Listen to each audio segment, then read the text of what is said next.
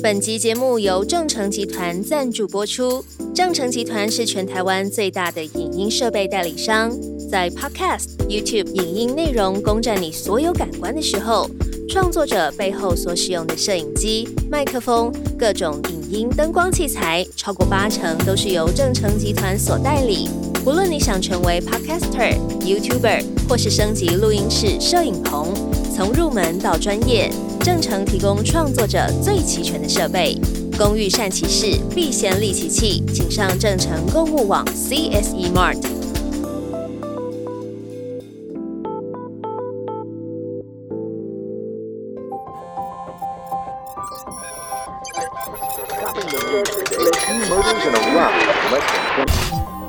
来到全新一周，全新的世界和全新的视野，我是戴季全。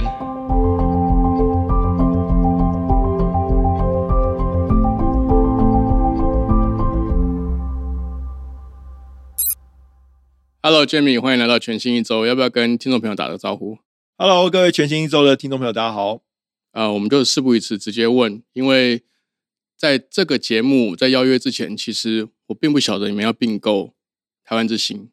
但今天会不会问到这个题目呢？我们节目最后再来揭晓。我们今天主要要问的是 AppWorks 问题，因为 AppWorks 从第零届，我还记得那个时候我接到你的 Skype 电话，你人在纽约，对不对？那 AppWorks 到今年已经募到第三个方方 Three，是不是已经到四十五亿的这个资金规模？那从第零届到现在已经超过十年。我们那个时候在谈网络经济，后来到谈数位新经济，到现在就在谈 NFT 的创作者经济。呃，从你的观点来看，这些技术还有这些经济的典范转移，它到底发生了什么事情？这个典范转移的这个核心点是什么？其实，二零零九年、二零一零年那个时候的时空背景是 iPhone 跟 Android 刚出来嘛。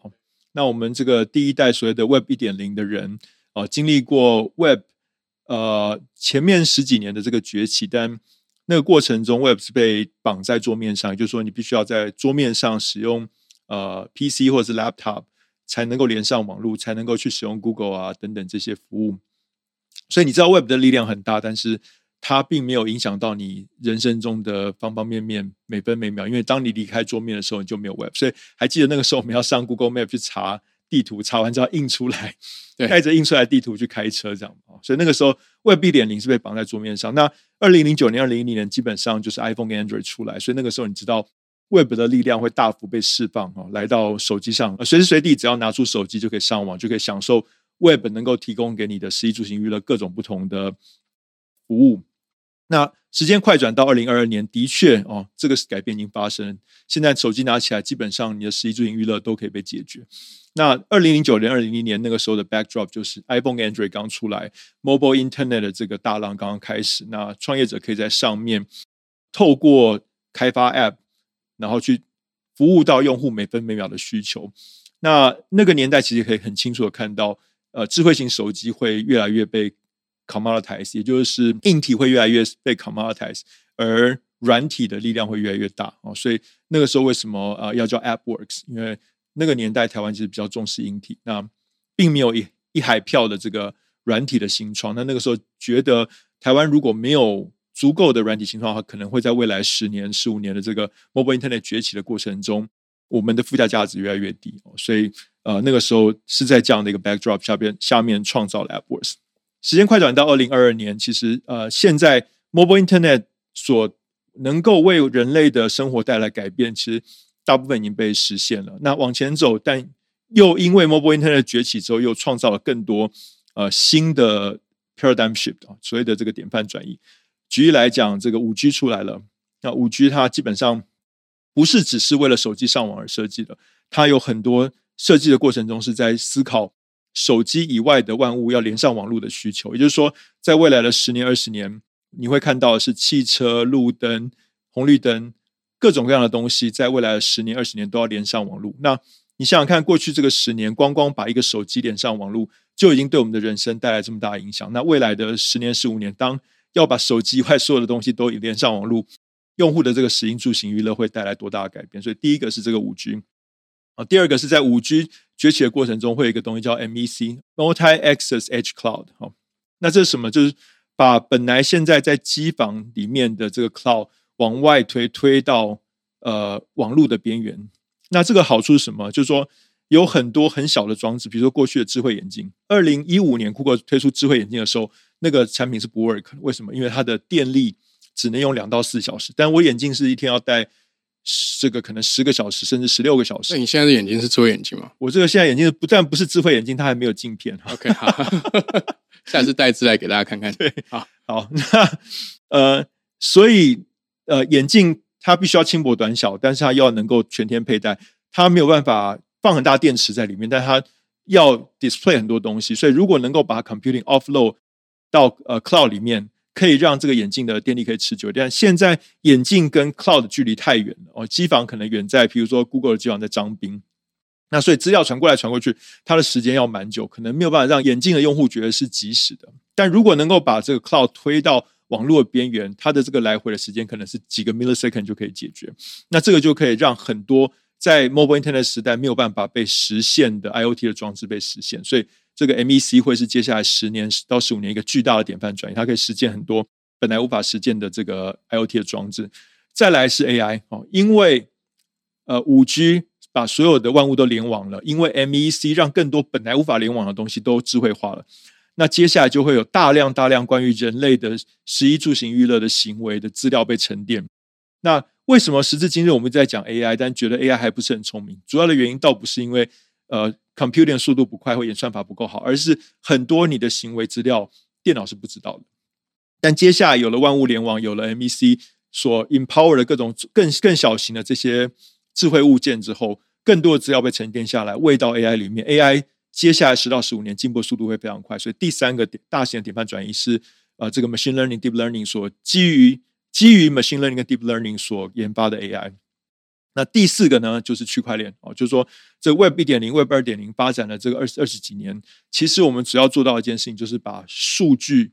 的储存跟交换去中心化了。但在那之上呢，金流没有被去中心化，所以金流其实我们现在在使用的还是实体法币的数位版。那这里面是有很多限制的哦。所以，比如说时至今日，我可以非常方便连到世界上各种网站，比如我可以连去一个乌克兰的网站好了。它上面有在卖一个东西，我把我他说他有收 Visa 卡，我把我的 Visa 卡掏出来刷下去，你会发现刷不过，嗯，因为乌克兰这个网站并没有办法知道你手上这张 Visa 卡到底是真的还是黑卡，对，所以他会拒绝你。我以前住在美国的时候，连我要连回来台湾，呃，我是我是台湾人哦，但是我要连回来台湾消费，只是用了我因为我用的是美国的 Visa 卡，嗯我在台湾的网站都没办法消费，嗯所以全世界的这个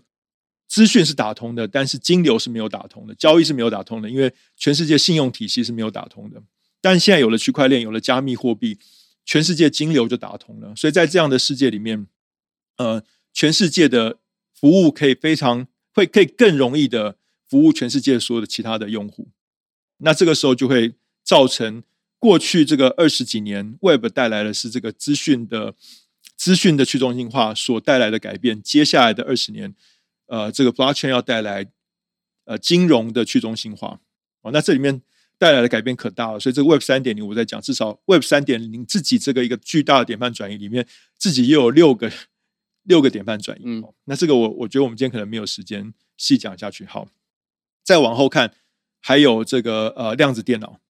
还有呃人类的基因定序所带来的精准医疗跟个人化医疗，还有太空产业，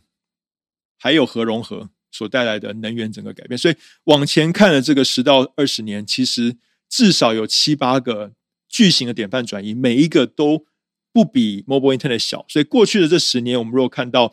呃这么多新的这个独角兽、十角兽、百角兽崛起，其实最主要的原因就是因为 iPhone 跟 Android 渗透了整个世界。是啊，未来的十到二十年，其实至少有七八个跟 mobile internet 一样巨大的典范转移，也就是未来的十到二十年，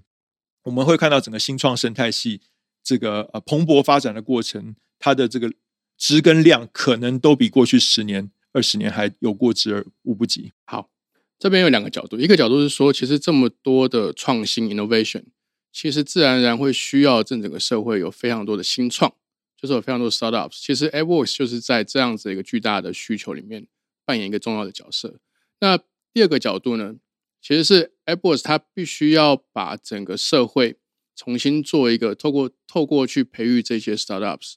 来发展出一个比较好的新创的生态圈。但其实，戏谷跟中国甚至欧洲，他们都越来越知道，要发展一个好的新创生态圈之前，他要发展一个好的这个创投的生生态圈。所以，最近 Apple 做了一件事情，就是跟伟创是不是合作？呃，成立一个伟创内部的加速器。可不可以从你的观点来说明一下，Apple 这十年来这样的一个单位跟角色，它所负担的价值跟意义，还有和伟创这样的合作是怎么一回事？好，所以 AppWorks 我们希望能够让台湾有一个新陈代谢的一个动能。对，那这个新陈代谢的转速越快，呃，在这么变化快速的世界，台湾越能够跟上时代，甚至超前时代。是好，那这个新陈代谢的速度要加快呢，当然就是要能够让新创跟成功的企业能够有某种程度的双赢的结合。嗯，那 AppWorks 经营了十年之后，我们发现我们其实有很多新创，它已经进入成长期。那在这个成长期的新创呢，它其实经常需要透过跟企业做某种程度的合作，才能够加速自己的成长，也能够加速企业的转型。那问题是，新创跟企业的合作，很多时候呢，不是呃企业的中阶经理人可以来决定的，因为很多时候这背后代表了他们要创造一个新的商业模式，是他们要创造一种新的营运模式，他们必须要呃在一个不确定的状态下。对未来去做一个做一个这个呃尝试去做一个赌注，这个常常都是高阶主管才能够决定哦。那所以也就是说，Apple 经常在做的工作是能够帮成长型的新创跟企业里面的高阶主管去互相了解。那另外一方面呢，其实我们也在过去这经营这十年的过程中，其实深度认识了很多像伟创这样的企业。那他们是什么呢？他们其实是很知道他们必须要。好好的跟新创合作，所以像伟创，他已经投资了我们呃，从第二支基金开始投，第二支跟第三支都有投。同时在这过程中，他们非常积极的参与我们提供给我们的股东的各种不同的活动，包括我们的 Mentor Day 啊、Demo Day 等等。而且这过程中，他们也挑选了好几家我们的校友新创投资，跟他们合作，也都有一些不错的成果。当我们想要更进一步帮助我们成长型的新创，能够跟像伟创这样的企业的高管。哦，能够有呃比较密切的互相认识，同时伟创也想要有这样的机会，能够自己去挑选无语的这个成长期的团队，能够让他们的这个高管来认养，我们两边的需求就一拍即合。所以到最后我们就决定说，好，那我们来实验看看，如果我们跟伟创一起合作，做一个伟创加速器，那所有加速器的营运，伟创比较不熟悉，我们来做，但是所有包括挑选团队，包括挑选完之后怎么样去。培养团队怎么样去跟他们决定要做做什么样的战略尝试跟战略合作，由伟创来决定。这个时候看看这样的 program 能不能够帮助伟创呃加速他们的转型，同时也帮助我们成长期的团队有更好的成长机会。所以这样的需求一拍即合之下，我们就在呃去年决定做这样尝试。那第一届现在看起来状况蛮好的，那希望这样做三四届之后，我们能够找到一个模式。能够有系统的帮助大企业跟成长期的新创合作，那这个时候我们就希望这样的模式能够复制到呃台湾其他有决心想要透过跟新创合作转型的大企业。嗯，这看起来是个新的动力。但我把视角稍微拉远一点，其实，在好几年前，就是在你加入台湾大哥大之前，呃，你几乎是我印象里面非常大声疾呼我们要注意整个大东南亚发展趋势的一个意见领袖。那时至今日，其实整个大东南亚，譬如说像 Grab，它当然是透过 Spec 上市的补的的模式，变成了一个新的独角兽。那在中美科技战的的过程中，其实有很多资金，它其实选择的是 bypass 台湾，直接投入到大东南亚。你怎么看待这样子的一个全球性或区域政治或区域资金流动的一个现象？这对台湾来说是个警讯吗？呃，的确是个警讯，但是现在看起来里面有我们的机会。哦，呃，其中尤其是这个虾皮哦，虾皮的母公司 SCA，在过去的这个几年，它在呃美国的华尔街挂牌之后，它的股价上升了上百倍，已经从一个市值呃几个 billion 的这种独角兽，现在成长成白角兽了。对，那华尔街的投资人都看到了，哦，所以他们都在研究说，到底到底 SEA 到底虾皮它厉害在哪里？那其中一个很重要的厉害的点就是说，它去。呃，完整的享受到了，同时享受到台湾跟东南亚的这个市场所能够提供它的能量。哦，在台湾，台湾是一个比较先进的电商市场，是，然后是一个呃能够供给比较丰沛的呃开发者的能量的一个一个啊一个一个人人才市场。所以虾皮在台湾，虾皮利用台湾，第一个当然建立它足够的这个电商的规模，第二个利用台湾来做一个实验的基地，实验各种商业模式，比如说店到店哦。呃，东南亚的朋友听到虾皮在台湾做店到店，他们都非常的惊讶，因为他们从来没有想象啊虾皮可可以这么做。但是因为在台湾是一个比较先进的市场，而且速度比较快，它可以快速的去在短时间内就建立上百家店去实验这样的模式。这个模式成功，我跟你保证，它一定会复制到东南亚每一个市场。而他在东南亚去享受到东南亚的这个呃新兴的中产阶级蛙跳式的消费模式，直接从呃传统零售直接蛙跳到数位零售。所以新兴的中产阶级他们大部分的这个零售是在网络上发生的，因此它有这个规模经济，有这个成长性。那这样的故事，华尔街是买单的哦。在东南亚，因为还在成长期，你可以先不用急着获利。但你在台湾可以证明你的商业模式是有获利潜力的，而且你可以在台湾做这个实验场域，去继续开发新的商业模式，而且利用台湾呃的开发人才去处理这样的开发的过程。那也就是说，当这样的模式被华尔街买单的时候，越来越多的东南亚团队都在看他怎么样去复制虾皮这个模式。所以这里面其实是有一个机会的，在呃东南亚的这个市场生态系成熟度。还没有办法跟台湾比拟的时候，在东南亚开发的人才的供给跟值跟量还没有办法跟台湾比拟的时候，可能在未来的五到十年时间，台湾都还有这个机会去扮演在大东南亚这个区域一个很重要的一个杠杆的角色。而也有越来越多的东南亚团队呃想要来落地台湾，已经有很多来落地台湾。其实事事实上大家不知道前提下，呃，这个 GoJack 像 GoJack 这种纯印尼的公司都已经来落地台湾了。那包括像呃 Carousel 啦、Shopback 等等，之前来落地台湾，他们在台湾的这个开发团队都越来越大，在台湾的呃这个生意也都越做越大。那我会觉得这个这个我们五年前在讲的这个趋势，现在已经正在成型了，而我觉得它这个成型的状况会是呃越来越加速的。好，那我再进一步聚焦两个问题。那 Airbox 在这样的趋势下。呃，扮演什么样的角色？那另外一个问题是说，那台湾在这样的一个新的生态系的点判转移或者这个新常态下，又应该要怎么找到自己攻击跟防守的位置？好，所以 Apple 其实扮演几个角色哦。第一个角色，当然，呃，我们是一个区域的平台，我们的校友遍布整个区域，但每一个大东南亚创业者，不管你是台湾来的、印尼来的、越南来的、菲律宾来的，都是从某个国家出发。当你想要变成区域的公司的时候，你第一个会希望说，我是不是能够先去一个区域的加速器，先去了解这整个区域。所以对他们来讲，AppWorks 都是能够帮他们从单一市场的物种跨越这个门槛，开始去思考怎么样变成一个区域型的物种的角色。这是第一个。所以我们其实帮助整个区域的创业者能够去理解这个区域上面有哪些机会，那不同的市场不同的特性，连接当地的校友，然后帮他去做功课。第二个角色是我们是，尤其是在台湾生根了很久，所以当他们如果决定要来台湾落地的时候，我们能够给他很多很多的帮助。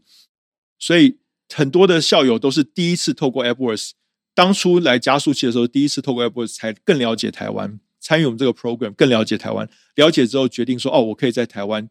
把我的产品带来经营这个市场，或者我可以在台湾。把我的这个呃工程团队进来这边，或者是我可以利用台湾做这个客户的服务等等。因为来台湾体验过之后，可以做做这样的决定。第三个就是说，当他们决定要落地台湾，要有建立这样的开发团队啊，AppWorks 的 School，我们经营的这个五年的 School 是一个很好的人才来源。所以他们很多人会就近在我们的 School 里面这个找寻开发者，甚至有一些我们的校友的来自国际的校友团队，他。整个台湾的 team 都是在我们的学校里面的人才所组成的，所以可以加速他们在台湾的落地。那这个大概是我们最基本在这个呃 regional 生态系扮演的三个角色。那台湾呢？整个台湾我们应该怎么看待我们自己在全球扮演的新角色？好，我想在传统上我们在全球扮演的角色，包括这个呃 IC 相关的产业，包括这个 ICT 相关的产业，这个我想就不用不用赘述了哦。那当然，就说呃，往前走，我们有一个新角色是自由世界的某些东西的提供者哦。就是说，接下来这个就是说，自由世界跟独裁世界要开始有一些有一些新冷战的这个结构。那很多在自由世界里面的人，他的很多呃很多相关的技术生产的来源，他不能再依赖独裁世界里面所提供的来源，所以他就必须要在自由世界里面去寻找自由世界里面的 best alternative。那这个刚好是台湾过去两年，现在看起来啊，未来十年、二十年会扮演一个很重要的角色。当然，就是说在这个之上，呃，在自由世界里面，我们也不不是只是在传统上只供应呃这个硬体相关的设计跟制造哦。当然，有些人会说 IC 不完全是硬体了。那 anyways，我们也可以去供应这个作业系统以上。哦，这个呃软体等等相关的设计跟制造，甚至我刚刚在讲的，呃，在这个 IOT 的时代，我们甚至可以去供给 IOT 整套服务的这个设计跟制造。在这个 Web Three 的时代，我们甚至可以去参与全球去中心化的金融、NFT 等相关生态系的开发。也就是说，我想讲的，就是说，台湾接下来的角色，除了底层的这些作业系统以下的这些东西之外，我们也可以去做作业系统以上的这些东西。而作业系统以上的这些东西。其实台湾现在还是有非常强的这个人才的优势。可是你刚刚讲的，